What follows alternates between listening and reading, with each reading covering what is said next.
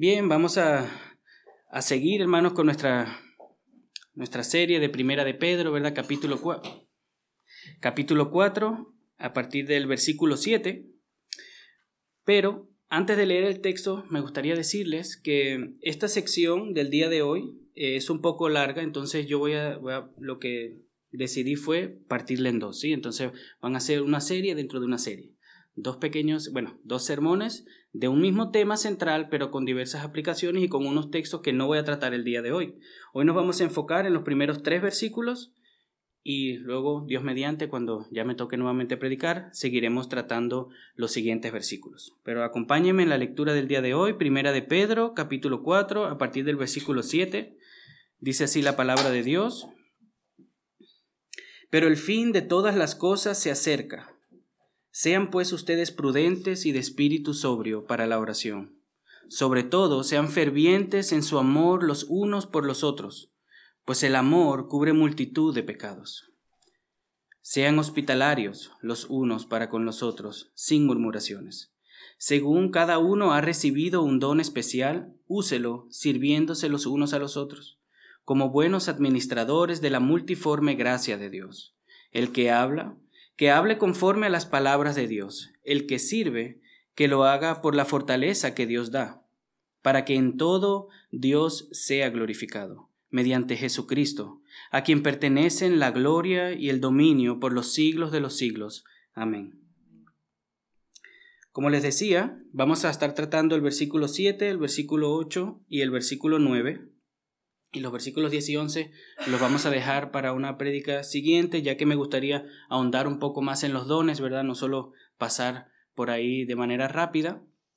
Entonces, em, pues sí, solamente para que sepan, porque pues vamos a partir ahí en el medio y aunque sí, el sermón va a llegar a un final, ¿verdad? Gracias al Señor, pero va a quedar medio chueco. Entonces, para la próxima, hermanos. Todos nosotros eh, la, mayoría de nosotros, ¿verdad? Hemos venido eh, de otros países y hemos venido con el deseo, con el anhelo, con la idea de establecernos aquí.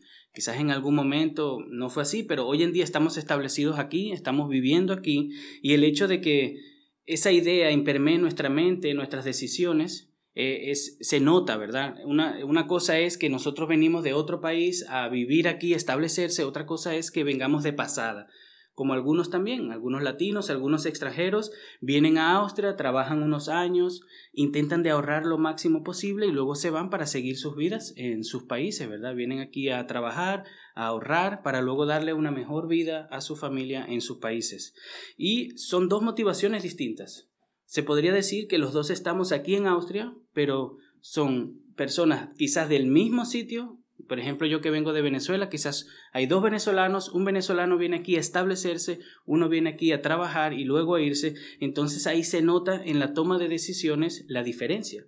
Por ejemplo, el que quiere establecerse aquí quizás tiene la idea de comprarse una casa, ¿no? Difícilmente uno llega a la idea de comprarse una casa si en 10 o 15 años me voy. Y, eh, entonces, en ese caso, si es que no me quiero establecer aquí, me compro una casa en mi país, ¿verdad? Es como que lo más lógico. Cuando uno llega a un sitio y, se aferra aquí y se establece aquí, la toma de decisiones, en la toma de decisiones se, nota esa diferencia. Otro ejemplo es al nosotros estar comprando cosas o las planificaciones del futuro. Por ejemplo, eh, si la idea es venir a Austria, volverse atrás a su país, entonces creo que el ahorrar lo más posible es una de las prioridades, ¿verdad? No tomar eh, vacaciones tan extensas, tan largas, tan costosas, no comprar tantas cosas para la hora de partir, no tener que llevarse todo ese bagaje. Entonces, si es que nos vamos a establecer aquí, ahí yo sí diría que pues ya que vamos a estar aquí, compramos una casa, nos establecemos un carro, planificamos para el futuro, dónde vamos a estar en 10 años, en 15 años. Entonces, esas dos mentalidades se ve, se ve luego en la vida de la persona, del latinoamericano, o sea, de donde venga. En ese sentido, en ese, es esa misma verdad de que hay una diferencia a la hora de que si te sientes parte y te estableces o te ves como un extranjero, esa misma verdad en un sentido se refleja en la vida del creyente. Nosotros somos peregrinos, somos extranjeros y estamos de pasada Así es como lo hemos estudiado en Primera de Pedro y así es como la palabra de Dios habla acerca de nosotros. Nuestra morada es celestial y estamos siendo preparados para la vida eterna. Nosotros no somos de este mundo. Hemos sido salvados, rescatados, liberados para la vida eterna, para un mundo más allá, para la eternidad. Y es verdad que a veces, lamentablemente, eso se nos olvida. Se nos olvida la urgencia del Evangelio, se nos olvida que Jesús viene pronto. Se nos olvida que el fin está cerca y que nosotros no hemos sido salvados para vivir aquí para toda la eternidad. Se nos olvida por razón de las preocupaciones en este mundo que tenemos, nuestras responsabilidades. Tenemos responsabilidades que ameritan que estemos enfocados en muchas cosas. Y también suele pasar, ¿verdad? Porque se nos olvida que nos acomodamos mucho. Pensamos que vamos a estar aquí, aunque sabemos muchas veces que nos va a llegar el día, no sabemos cuándo, pero algún día va a llegar, nos acomodamos. Somos personas que suelen acomodarse, suelen procrastinar, poner las cosas para más adelante. Yo estoy aquí en Austria en 10 años, bueno, tengo tiempo, no pasa nada, un tiempo más adelante lo hago, en 5 años me preocupo por esto, en 10 me preocupo por lo otro. No hay esa urgencia, pero debería de haberla, hermanos. Lo estudiamos en el sermón pasado. El tiempo que nos resta en esta, tierra, es corto comparado con la eternidad a la que el Señor nos ha salvado. Entonces, nuestras mentes deberían de estar enfocadas, hermanos. Nosotros hemos sido llamados, eso lo vamos a estar estudiando en el texto, hemos sido llamados a ser prudentes, sobrios para la oración. Hemos sido llamados a ser fervientes en el amor los unos a los otros. Hemos sido llamados también a ser hospitalarios sin murmuración porque el fin de todas las cosas está cerca. El tener presente que el fin de las cosas está cerca, el tener presente que somos extranjeros, que estamos de pasada, debe de moldear nuestra manera de vivir en este mundo. Y eso se debe de evidenciar. Y justamente eso es lo que vamos a estar viendo en el día de hoy y en el sermón siguiente. Vamos a ver cómo se ve, cómo se evidencia esta mentalidad del creyente peregrino en nuestras vidas. Así que nos vamos a enfocar en qué es el fin de los tiempos, qué se acerca, cuándo se acerca, cómo va a ser. No vamos a enfocarnos a profundidad, hermanos. No es mi intención desplegar aquí eh, posiciones teológicas ni nada por el estilo. Lo que quiero es que tengamos presente que el fin está cerca, que el Señor viene pronto. Esta es una idea que ha estado desde el Antiguo Testamento, en el Nuevo Testamento, en los primeros creyentes, ha estado en la vida del creyente. Es algo que lamentablemente, por el mundo donde estamos, por donde nos movemos ahora, la sociedad, hemos desenfocado nuestra mirada de la venida del Señor. Muchos hermanos quizás no están ni orando porque el Señor venga pronto. Y somos llamados por las Escrituras a orar por eso. Vamos a estar viendo eso, vamos a ver también cómo es que se viven estas realidades en la congregación. Si bien vieron en el texto dicen los unos a los otros, entonces vamos a ver cómo esta realidad, esta vida, ¿verdad? Esta, este ser peregrino se lleva a la práctica en una comunidad, una comunidad que se preocupa por el prójimo, que se desvive, que sirve por el hermano, al hermano, disculpe. Así que volvamos a leer el versículo 7.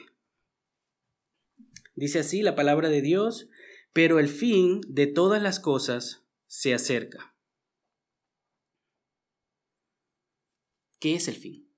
¿Qué es lo que Pedro está enseñando? ¿Cuál es el fin? Bueno, hemos visto ya al estudiar la carta de Primera de Pedro qué es lo que Pedro se refiere, ¿sí? En Primera de Pedro capítulo 1 versículo 5 dice, mediante la fe, ustedes son protegidos por el poder de Dios para la salvación que está preparada para ser revelada en el último tiempo. Primera de Pedro, capítulo 1, dos versículos más adelante, el versículo 7 dice, para que la prueba de la fe de ustedes, más preciosa que el oro que perece, aunque probado por fuego, sea hallada que resulte en alabanza, gloria y honor en la revelación de Jesucristo. Y esto es una verdad que no solamente Pedro enseña, lo podemos ver también en Santiago capítulo 5, versículos 8 y 9, dice, Sean también ustedes pacientes, fortalezcan sus corazones, porque la venida del Señor está cerca. Hermanos, no se quejen unos contra otros, para que no sean juzgados. Ya el juez está a las puertas.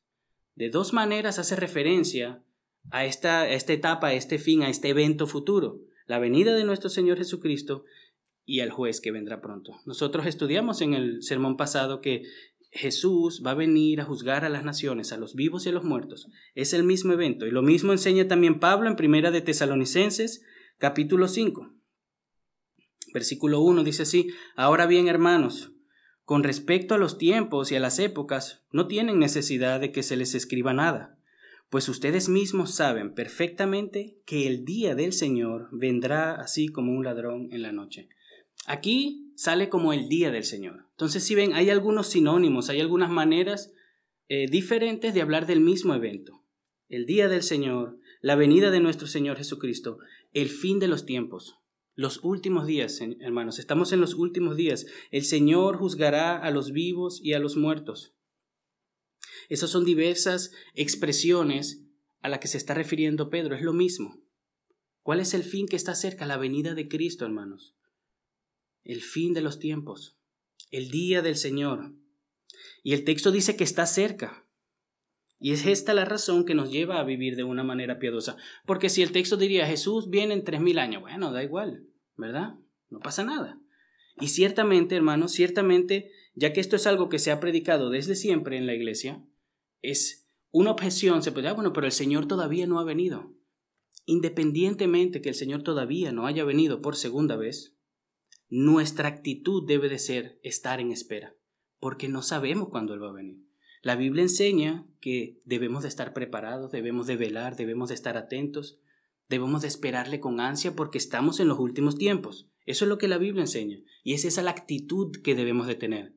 La Biblia no dice cuándo Él va a venir y eso no nos debe de interesar. Lo que nos debe de interesar es que el Señor viene pronto por su iglesia y el tener eso presente en nuestras mentes nos va a llevar a vivir de manera piadosa. Filipenses capítulo 4, versículo 5 nos dice así la palabra de Dios, la bondad de ustedes sea conocida de todos los hombres, el Señor está cerca.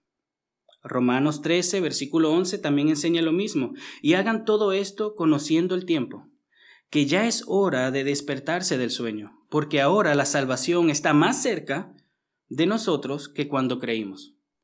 Cuando cada uno de nosotros creyó al Señor, ¿verdad? El Señor está cerca. Ahora que ya han pasado unos añitos, quizás en algunos unos meses, unos años, el Señor está más cerca.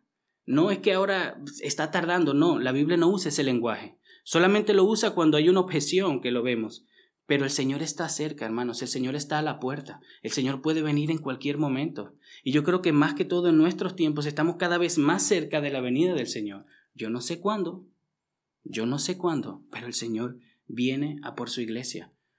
Y eso debe de impermear nuestra manera de vivir, debe de impermear nuestra manera de cómo hacer negocios, de cómo vivir, de cómo trabajar, de cómo criamos a nuestros hijos, cómo disfrutamos las cosas de este mundo. Somos peregrinos, somos extranjeros, hermanos. En Primera de Juan, capítulo 2, versículo 18, dice las Escrituras, Hijitos, es la última hora, y así como oyeron que el anticristo viene, también ahora han surgido muchos anticristos. Por eso sabemos que es la última hora. En el tiempo de Juan, hermano, se dice que eh, la Biblia terminó antes del 100, ¿verdad? De, de Cristo, de ser redactada.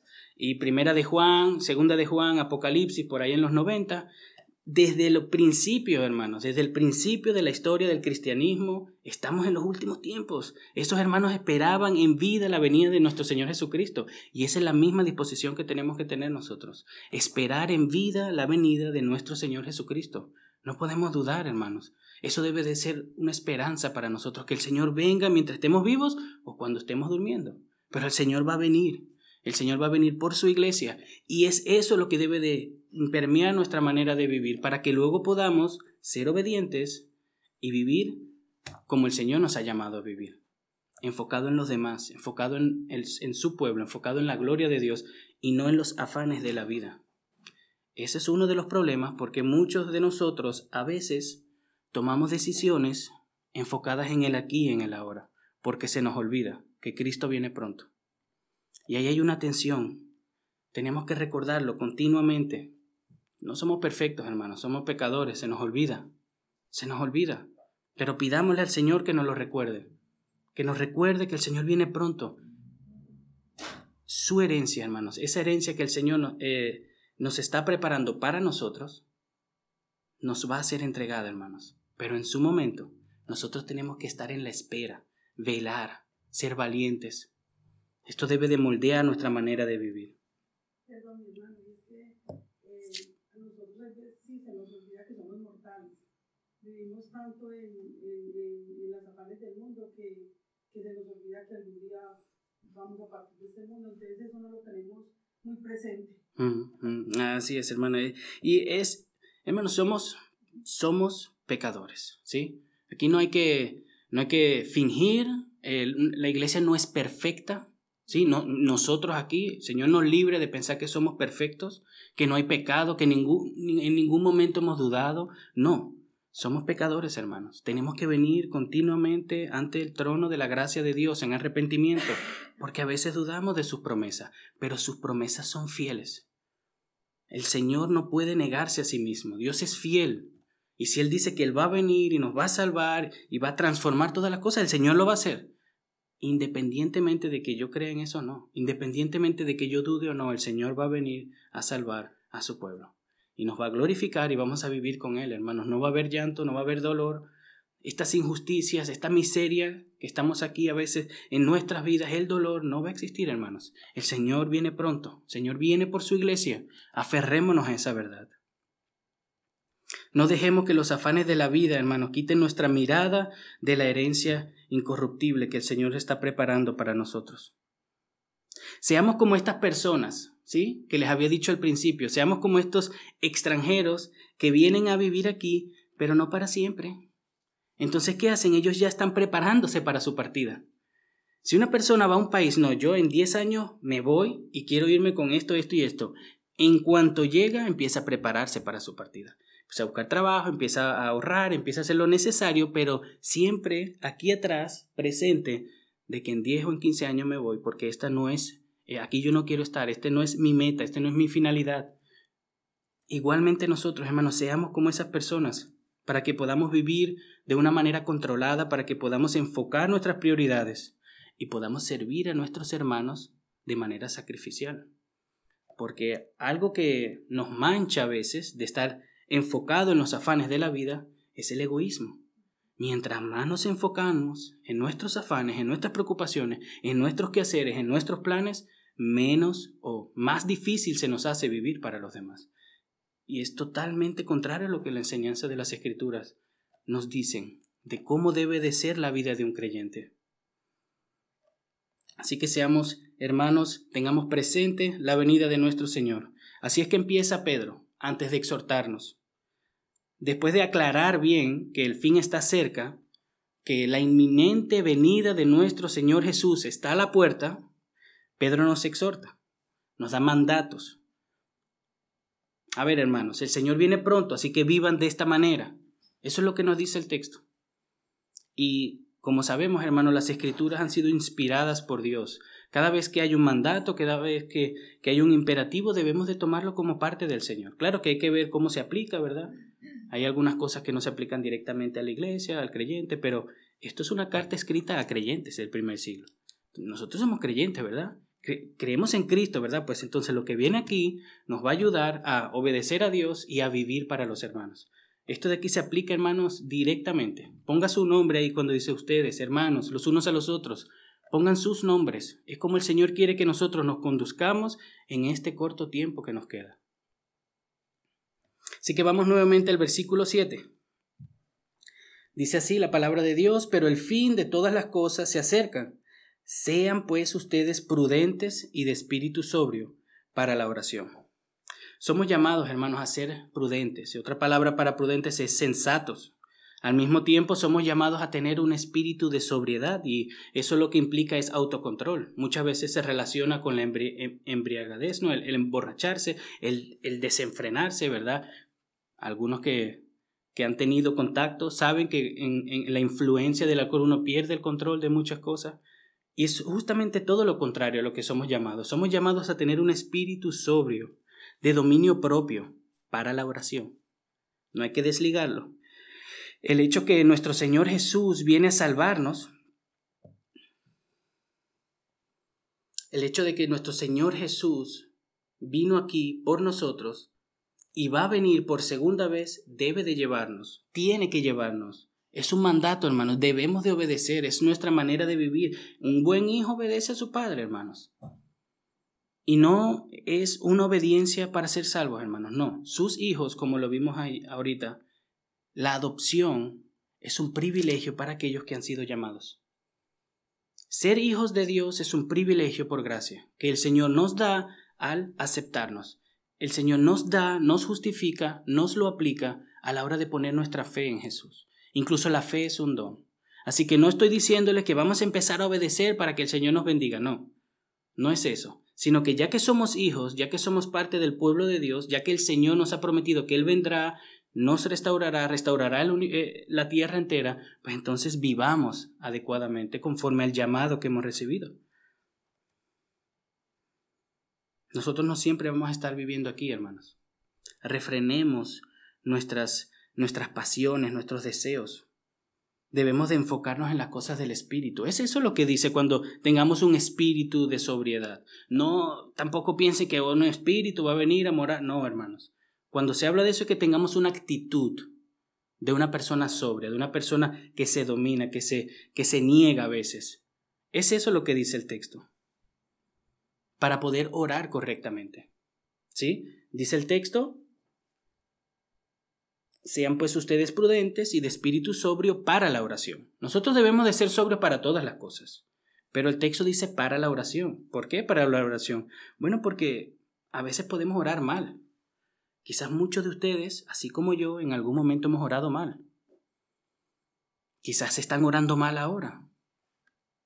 Si sus oraciones solamente solamente se enfocan en cuestiones físicas, de salud, materiales, preocupaciones de aquí, solamente estamos orando mal. Y debemos de arrepentirnos de esa manera de orar. No está mal, hermano, dije solamente.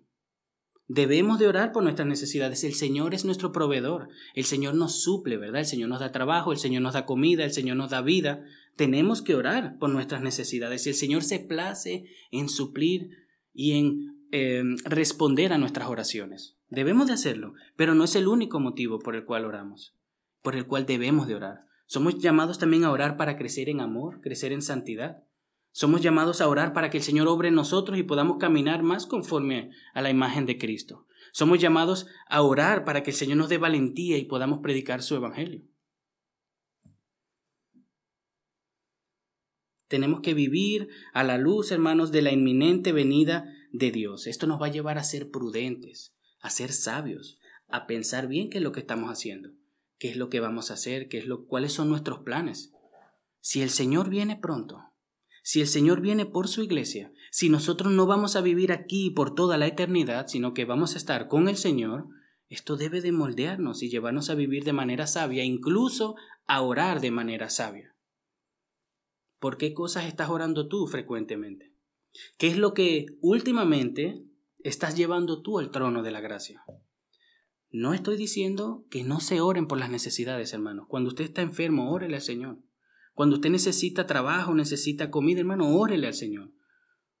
Pero ore también para que el Señor haga la imagen de Cristo más grande en usted, para que el Señor le quite el miedo y el temor al hombre y para que el Señor lo ayude a negarse cada día más, a sacrificarse por sus hermanos. Esas son cosas que debemos de orar también. Que el Señor nos demuestre más su gloria en su palabra. ¿Cuándo fue la última vez que usted le dijo al Señor, Señor, revélate a través de tu palabra, ayúdame a verte más, a ver a Cristo, a conocer tus escrituras? ¿Cuándo fue la última vez que oramos así? No estoy diciendo que no oremos por el pan de cada día. Debemos de orar, hermanos. Pero ¿cuándo fue la última vez que usted oró para que el Señor venga mañana y nos libre de esta injusticia y miseria que a veces sufrimos?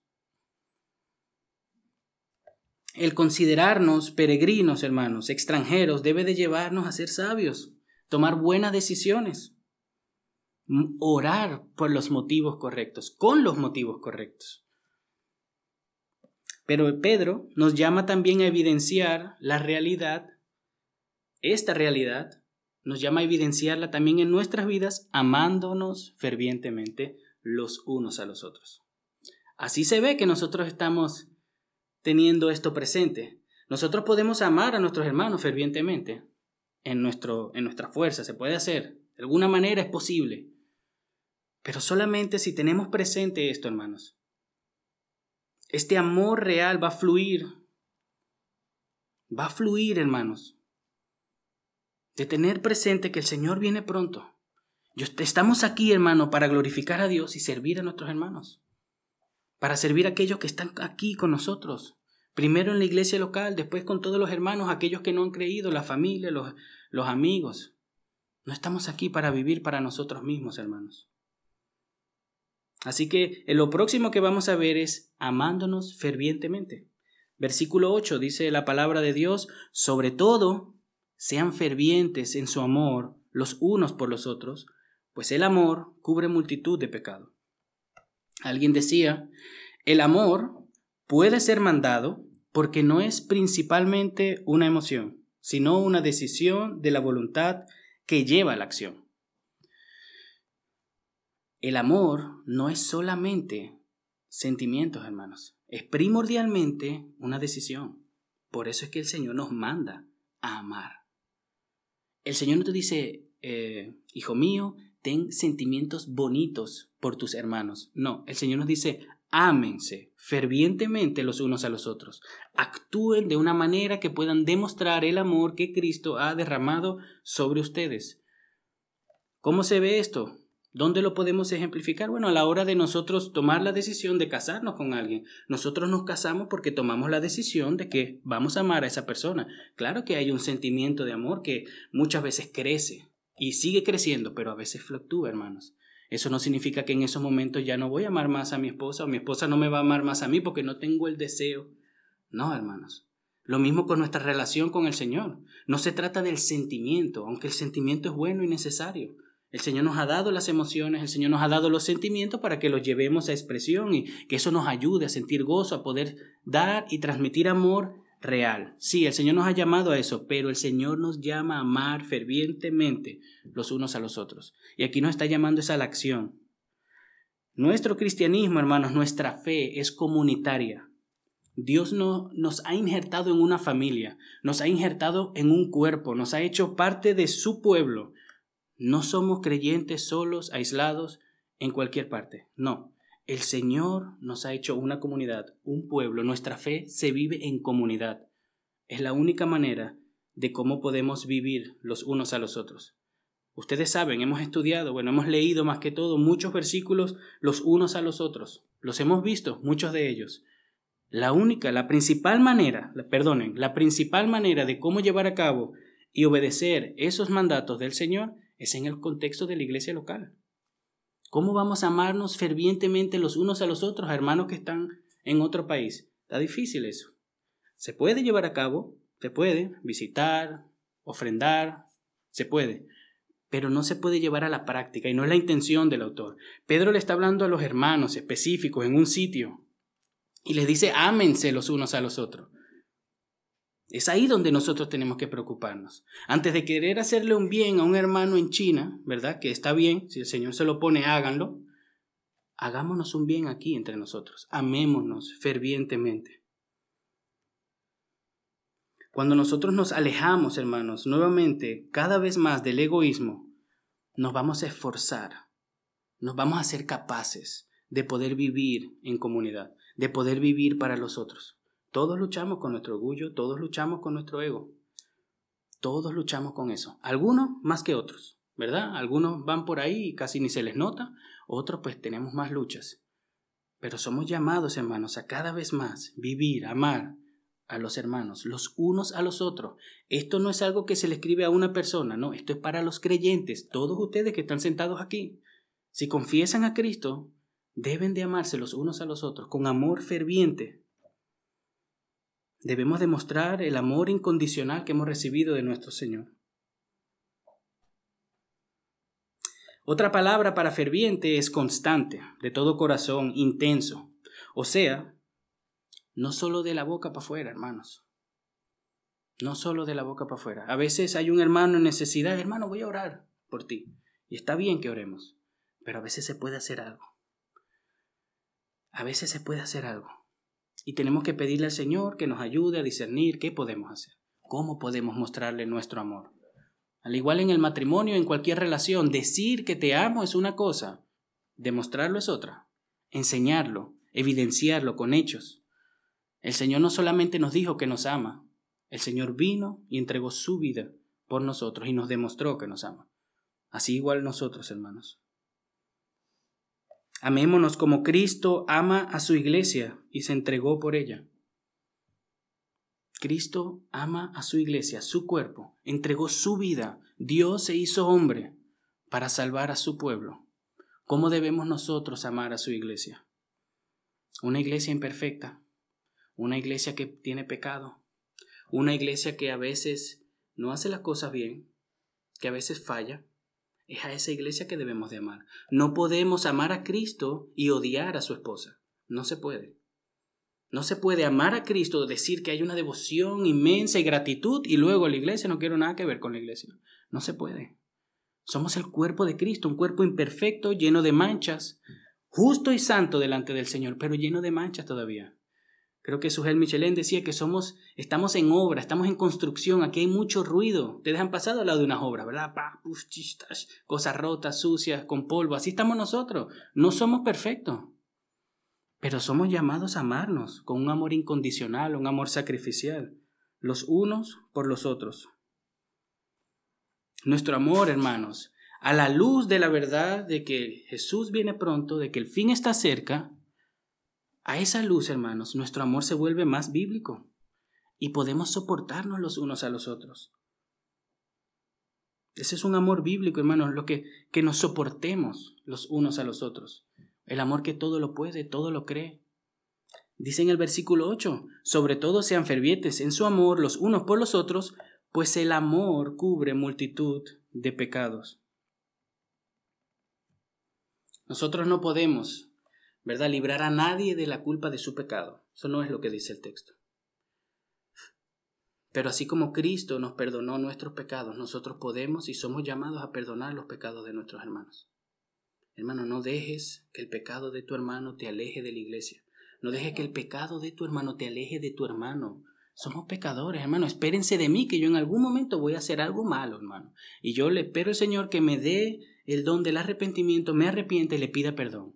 Pero en algún momento yo voy a fallar, les voy a quizás hablar de alguna manera mala y usted me puede llamar la atención, me puede exhortar, animar, amonestar, hermano. Estamos en nuestro deber de hacerlo. No somos perfectos pero perdonémonos los unos a los otros. Cubramos nuestro pecado, hermanos. No dejemos que las cosas pequeñas nos dividan. Si un hermano no te saluda, si un hermano se le olvidó llamar, te dijo que te iba a llamar o visitar y no te visitó, no te pongas molesto. Ora por él, búscale el lado, perdónalo. No estoy diciendo que si un hermano está en un pecado no debamos de llamarle la atención, debemos de llamarle la atención también. Es nuestro deber, es nuestro, nuestro llamado como, como pueblo de Dios, ¿verdad? Si ver que algún hermano está en pecado, para su bien, para restaurarlo, para que su relación con el Señor sea nuevamente reavivada, debemos de exhortarlo con amor, con paciencia, con mansedumbre. Pero hermanos, perdonémonos. No dejemos que estas cosas pequeñas nos separen, nos dividan. No somos perfectos, todos vamos a fallar. Todito lo que estamos aquí sentados, hermano. y no se libra nadie. Así que amémonos fervientemente los unos a los otros, porque el amor cubre multitud de, de pecados. Nosotros no somos Cristo, solamente Cristo vino al mundo a salvarnos, solamente Jesús tiene el poder de salvarnos de la esclavitud de nuestro pecado, solamente Él vino y vivió en nuestro lugar, murió en nuestro lugar y resucitó, solamente por Él recibimos perdón. Pero nosotros somos llamados, hermanos, a imitar su perdón. Debemos de perdonar las veces que haga falta, primordialmente a los hermanos. No dejemos que nuestras fallas, y les voy a decir una cosa, muchas veces es nuestra propia culpa. No es tanto la falla del hermano, no es tanto la falla de lo que dijo, de lo que no dijo, no. Muchas veces es nuestro orgullo, que se siente afectado, dolido. ¿Cómo es posible que me haya dicho esto? ¿Cómo es posible que no me llamó? No, hermanos, humillémonos. Estimemos a los demás por encima de nosotros. Somos llamados, hermanos, a amarnos. Nuestro Señor Jesús, en el Evangelio de Juan, capítulo 13, versículo 34, dice, un mandamiento nuevo les doy, que se amen los unos a los otros, que como yo los he amado, así también se amen los unos a los otros. Mediten, hermano, ¿cómo es que te ha amado Cristo a ti? Y así mismo tú tienes que amar a tu hermano. En la historia del cristianismo, el amor sacrificial hacia los hermanos, hacia los demás, que fluía, ¿verdad?, de la visión de que el Señor viene pronto, que el fin está cerca, entonces esforcémonos, démoslo todo por el Señor. Ese amor que en toda la historia del cristianismo estaba presente, es lo que Dios usaba para avanzar su reino, es lo que Dios usaba para impactar la generación, es lo que Dios usó para que el mundo vea la diferencia que hay entre el pueblo de Dios y los demás.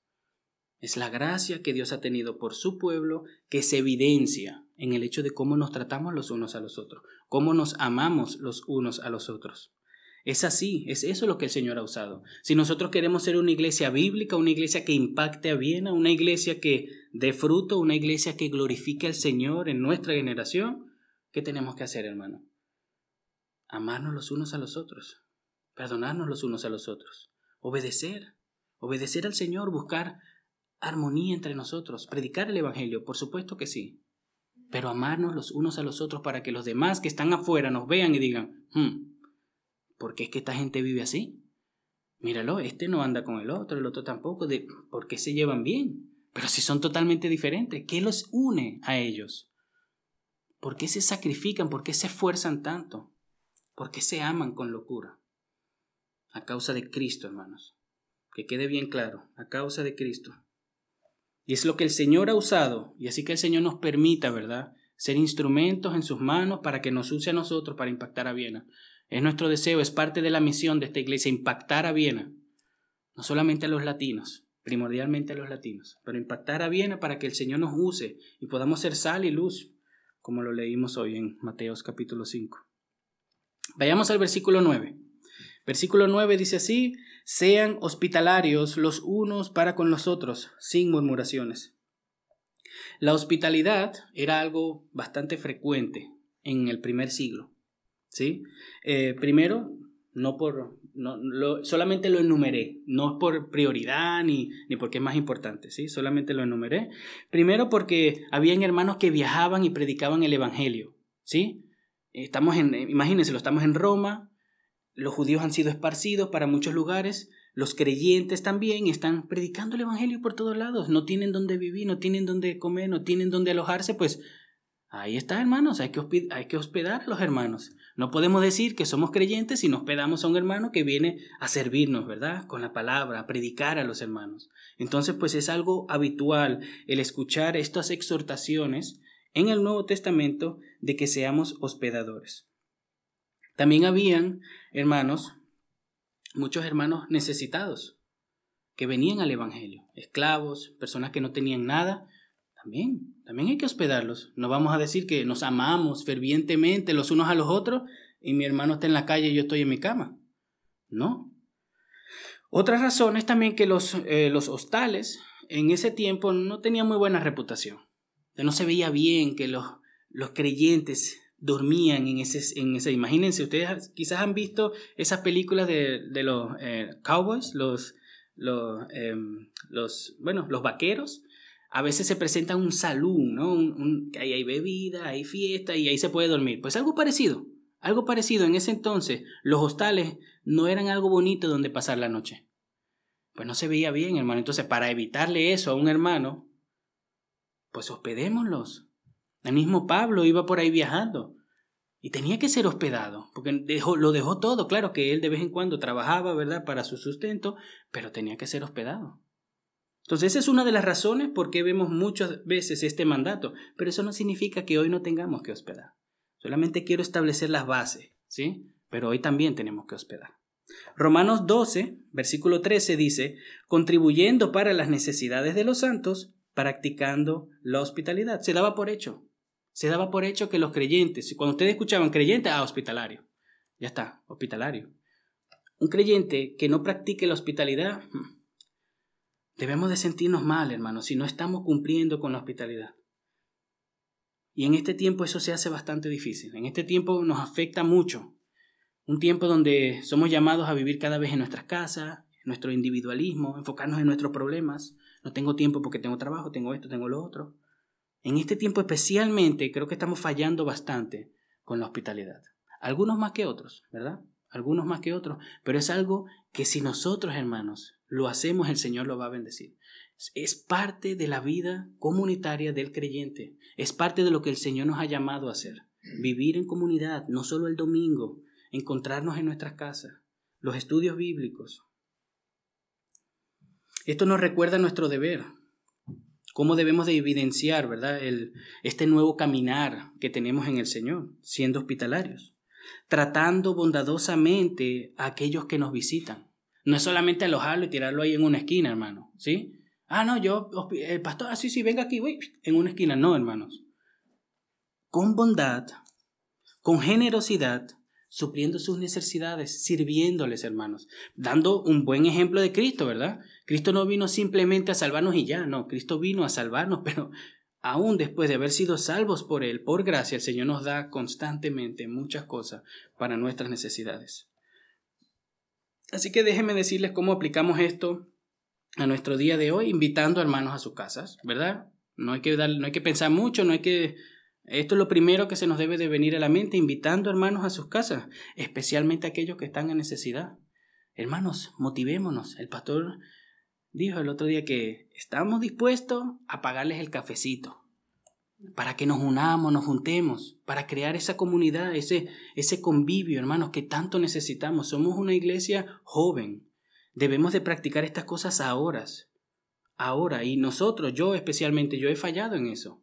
Y todos tenemos nuestras luchas, todos tenemos nuestro contexto, ¿verdad? El trabajo y, y demás, familias, lo que sea. Pero seamos intencionales, hermanos, en invitarnos los unos a los otros, en visitarnos los unos a los otros. No solamente con aquellos que nos caigan súper bien, ¿verdad? Porque sabemos cómo somos. Con todos, hermanos con todos. Debemos de ser más intencionales. Para aplicar esto, invitemos a nuestros hermanos, vayamos a sus casas. Porque a veces quizás tú no, ah, bueno, mi casa no está condicionada, ok, invítate a la casa del hermano. Y hermano, paso y te visito. No, hermano, paso y te visito, hermano. Ahí ya no hay de otra. Te tiene que recibir con amor del Señor. Pero también como iglesia, hermanos, como iglesia también podemos aplicar esto. No solamente de manera personal, invitando a nuestras casas, sirviendo, siendo bondadosos, generosos, sino como iglesia, hermano, acogiendo las visitas. Todos aquellos que nos visitan, por ejemplo, hoy tenemos visitas, esperemos que hoy podamos, ¿verdad?, acogerlos con generosidad, con bondad, con amor, que podamos dar testimonio del amor de Cristo. Pero no solamente un domingo, todos los domingos. Intentar de ser intencionales, hermano acoger a las visitas como iglesia, ayudar a los necesitados. Quizás hay hermanos que está bien, tienen sus casas, ¿sí? Tienen su casa, pero tienen necesidad. Entonces, una manera de cómo suplir como iglesia, como hermano, las necesidades de los hermanos es sirviéndoles, apoyándoles de alguna manera. Y ese es nuestro deseo, hermanos, también, que el Señor nos ayude a poder saciar las necesidades de nuestros hermanos, con las ofrendas que el Señor nos da, nos proporciona por medio de nosotros, ¿verdad? Que ofrendamos. Ese dinero es para las necesidades de esta iglesia, hermanos. Ahí está. Si alguien necesita algo, acérquese. Ya veremos cómo, cómo resolvemos ese problema. Porque somos llamados a eso, hermanos. Somos llamados a vivir para los demás, a ser hospitalarios, pero sin murmuración. Nuevamente, ah, hermano, tírate ahí en la esquina. Ah, este hermano siempre que viene para acá a predicar viene a mi casa. No, ¿verdad? Porque a mí siempre me toca hacer esto. Aquí hay más hermanos. Sí, Señor, yo lo hago para ti, pero está bien. No, hermano. Tenemos que ser hospitalarios y quitemos hospitalarios, pongamos ahí. Tenemos que servir, tenemos que amar ferventemente con gozo, hermano, sin murmuración, con gratitud. Filipenses capítulo 2, versículo 14 dice, hagan todas las cosas sin murmuraciones ni discusiones, sin quejas, hermanos, para la gloria de Dios. Y también sé que es difícil a veces. Es difícil. Que a veces hacerle un bien al hermano y luego quejarse. Seguro que les ha pasado. Somos pecadores, hermano. No intentemos aquí de darnos las... En... No, hermanos. Quizás ha pasado. Quizás ha pasado demasiado. Y tiene que arrepentirse también de eso, porque no está bien, ¿no?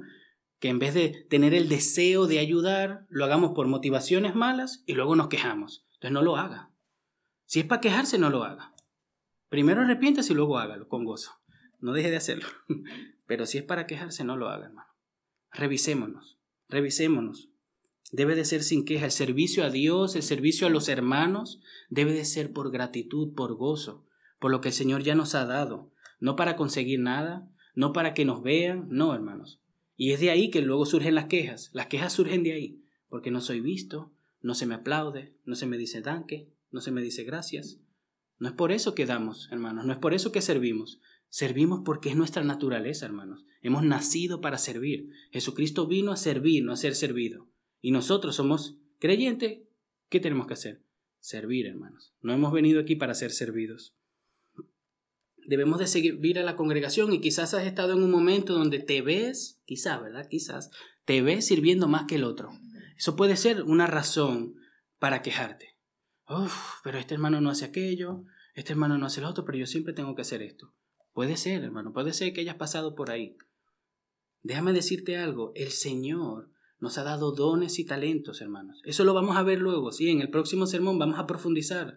No todos tenemos que servir de la misma manera, no todos tenemos que servir con la misma frecuencia. Hay cosas que todos somos llamados a hacer, a servir, a amar, ¿verdad? A servir un café, todos podemos servir un café. Pero hay dones, hay talentos que el Señor nos da algunos para que nos sirvamos. Somos un cuerpo. La imagen que nos da la Biblia es de un cuerpo. Algunos somos un dedo, algunos una oreja, algunos un ojo. Si todos fuéramos orejas, no hay ojos, ¿verdad? No es un cuerpo completo. De la misma manera en la iglesia, hermanos. Todos tenemos nuestro propósito, todos tenemos nuestro llamado personal para servir a los hermanos. Pero hay cosas donde todos podemos servir, claro que sí. Pero no te sientas mal, hermano. No te sientas mal si quizás has dado un poco más que el otro. Gloria a Dios por eso. Gloria a Dios, porque el Señor te da el privilegio de servir a tus hermanos. Gloria al Señor. Y si no estás sirviendo, si ves que puedes más, pídele al Señor que te muestre. Aquí hay necesidades. Pídele al Señor que te dé a ver, a servir en cualquier área. Hay varias áreas. Somos pequeños, somos una iglesia joven, pero hay varias áreas donde podemos dar nuestros dones. No hay que ser ingeniero y, y tampoco filósofo ni nada de eso para servir una taza de café. Y tampoco para llevar la taza sucia a la máquina. No hay que ser ingeniero para eso. Eso lo podemos hacer todos. La técnica, ok, sí, quizás la técnica, no todos podamos servir en la técnica. No pasa nada, hermano. No pasa nada. Busquemos la manera de cómo servir, de cómo amar fervientemente a nuestros hermanos. El próximo sermón estaremos viendo el tema de los dones, cuáles son los que el texto nos menciona, por qué el Señor lo ha hecho, ¿verdad? Cómo Él decide y todas estas cosas las estaremos viendo en el siguiente sermón. Pero hermanos, que Dios arranque de nosotros ese espíritu de queja, esa actitud de inconformidad que a veces hay en nosotros. Dije nosotros, que Dios lo arranque, hermano, porque eso es la razón de algunas divisiones después dentro de la iglesia de que luego la relación no sea incondicional, no sea ferviente. No, ahí ya empiezan a haber divisiones, hermanos. Que el Señor arranque de nosotros la queja, la envidia, hermano. Eso no es de Dios. Arrepintámonos, hermanos, si estamos ahí, si en algún momento hemos quejado porque este hermano no está haciendo esto, aquel hermano está haciendo hermano, vengamos delante del Señor, pidámosle perdón y que nos ayude a servir más. No nos enfoquemos tanto en lo que hacen los demás, hermano, enfócate en servir a Cristo, en servir a tus hermanos. El Señor ya obrará en nosotros, otros que estamos aquí. Tú enfócate en servir a Cristo con tus dones, con tu tiempo, con tu cualidad y tampoco te compares, ¿sí? Porque quizás, ay, el hermano sirve tanto, la hermana sirve tanto y yo no hago... No, no te compares. El Señor nos da las fuerzas, la situación, la circunstancia específica. No podemos todos servir de la misma manera, hermanos. No podemos. Algunos que otros son llamados a servir más, algunos menos. Dios sabe cómo. No nos afanemos tampoco por eso. Más bien descansemos en el Señor, esforcémonos por servir más, ¿verdad? Pero descansemos en el que por lo menos estamos haciendo algo para la gloria de Dios y para el beneficio de nuestros hermanos. Seamos prudentes, hermanos, ya para ir concluyendo. Seamos sobrios para la oración, amándonos los unos a los otros y hospedándonos los unos a los otros. Y esto es difícil, hermano, yo lo sé. Yo sé que es difícil. No nos la tenemos que dar aquí en Sansón ni en Hércules. Es difícil negarse. Y buscar el bien de otro es difícil. A veces no quieres, a veces no puedes, a veces te dices a ti mismo que no puedes. Es difícil a veces. Pero debemos de recordarnos, hermanos. No dejemos que los afanes de este mundo nos aparten de nuestra comunidad. Somos una iglesia pequeña, somos una iglesia joven. Aprovechemos el tiempo de entregarnos los unos por los otros. Si Dios quiere, va a llegar un momento donde, si el Señor quiere, ¿verdad? Seamos más y va a ser más difícil poder estar ahí con todos los hermanos, en todas las casas, de la misma manera. Aprovechemos ahora. Seamos intencionales en crear esa comunidad, ¿verdad? Ese hábito de visitarnos para que luego aquellos que se vayan anexando hagan lo mismo. Nosotros debemos de ser creadores de buenos hábitos en esta congregación. Es difícil, lo sé, pero debemos de negarnos, hermano, es nuestra responsabilidad. Somos hijos del Rey. Dios es santo, nosotros debemos ser santos. Pero es difícil, pero es posible, hermanos. Es posible porque Dios mora dentro de nosotros. El Espíritu Santo mora dentro de ti. Si tú crees en Jesús y si Él ha muerto por tus pecados, Jesús mora dentro de ti. Y el Señor mismo va a obrar en ti, en tus corazón, en tus deseos, para que tú seas una persona que viva para los demás. El Señor lo va a hacer. El Señor no solamente nos manda, el Señor nos capacita. Y el Señor nos ha dado todo lo que necesitamos para que podamos obedecer con gratitud, con gracia, con gozo, Aquí está, hermanos, el Señor lo ha dado. No dejemos que el mundo, que los afanes y que las mentiras del enemigo nos aparten de nuestra identidad. Somos hijos de Dios, hermanos. Así que vivamos como hijos de Dios. Y pongamos nuestra mirada, hermanos. Pongamos nuestra mirada que el Señor viene pronto. El Señor viene por su iglesia. El fin está cerca. Esa es la clave que nos da el texto. Esa es la razón esa es la motivación con la que podemos cumplir muchas de estas cosas. El Señor viene pronto, el Señor es fiel, el Señor cumple su promesa, entonces por eso yo voy a hacer aquello. El Señor me ha liberado de la esclavitud de pecado, el Señor me ha salvado, me ha perdonado, entonces por eso es que yo voy a perdonar también. El Señor me ama incondicionalmente, por eso es que yo voy a amar incondicionalmente. Es así como nos debemos de predicar el Evangelio y recordar las verdades de las Escrituras.